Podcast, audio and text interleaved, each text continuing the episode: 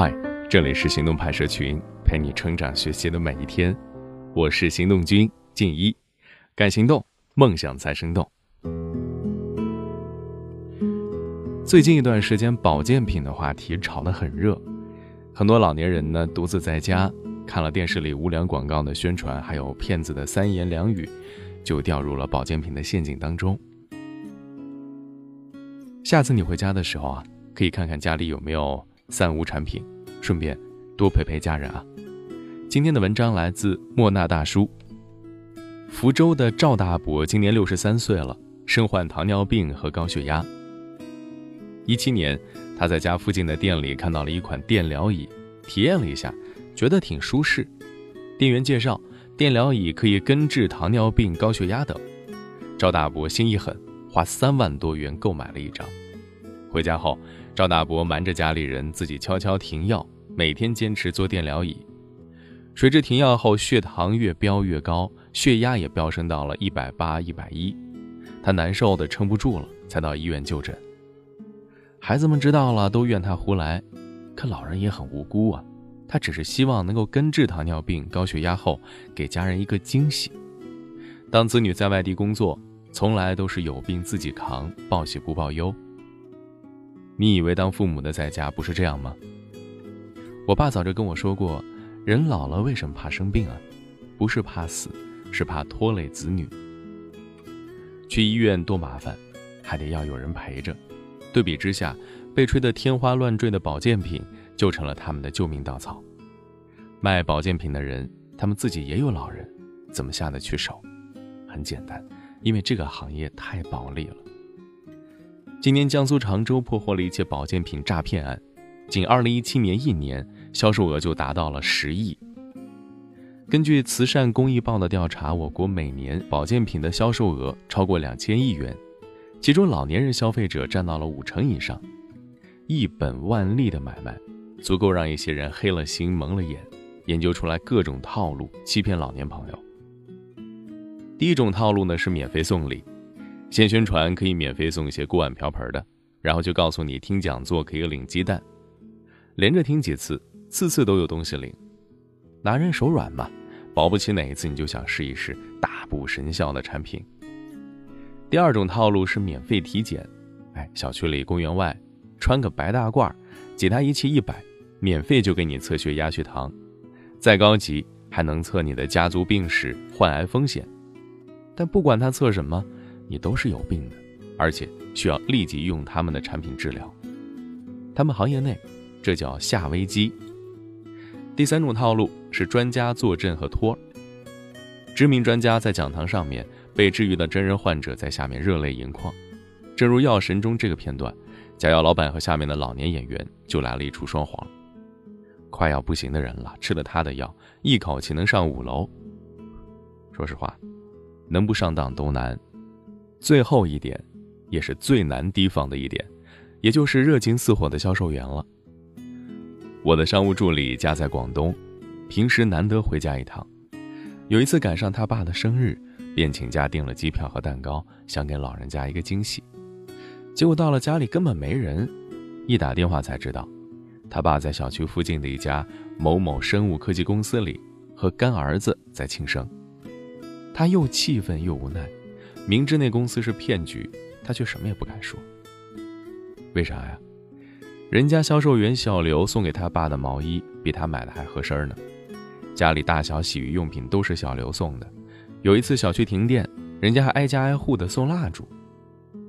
他们的职业就是装儿子，真儿子都比不了。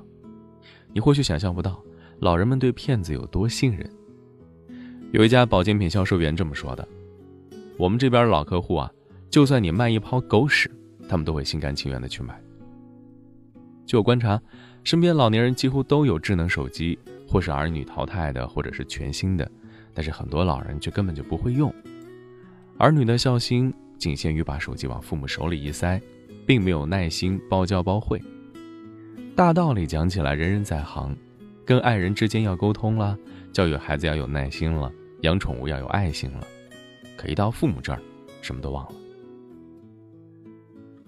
有时间玩手机，熬夜到凌晨三点，抽不出五分钟跟父母道一声晚安。别怨父母买保健品跟骗子亲近，他们比你想象中的要孤独。有人说，让父母买吧，保健品而已，治不了病也治不死人，真是这样吗？人民日报上，保健品副作用的案例是数不胜数。过度服用保健品，孙先生患上了严重的肝炎；女律师狂吃保健品，最后乳腺癌晚期。哪怕是没有副作用的保健品，对父母也是一种伤害，因为在他们那个年纪，承受不了被欺骗的难受和你埋怨的眼神呢。我问过我爸，站在同龄人的角度，如何劝说老人们不要买保健品？我爸回答说。多陪陪呗，别让销售员钻了空子。如果老人非要买，就让孩子们给他们买。到正规渠道买好的、贵的，哪怕没用，也是安全的。对了，心理学上有一个戈培尔效应，指的是谎言重复一百次，就会成为真理。什么酸碱体质、酵素骗局、养生课堂，对于我们来说是再熟悉不过的套路，但对于他们而言，还是充满着诱惑力和欺骗性。古籍《十三经注》书中说道：“出于礼，第一种不孝，就是容忍父母的过错，一味顺从，陷父母于不义。不要说父母太傻，是你太忙了。他买保健品的过错，需要子女的陪伴来偿还。”年关将至，各种骗局层出不穷。我爸的好友被一家保健品机构气得住了院。他一定要让我写这样一篇文章，防止更多人上当。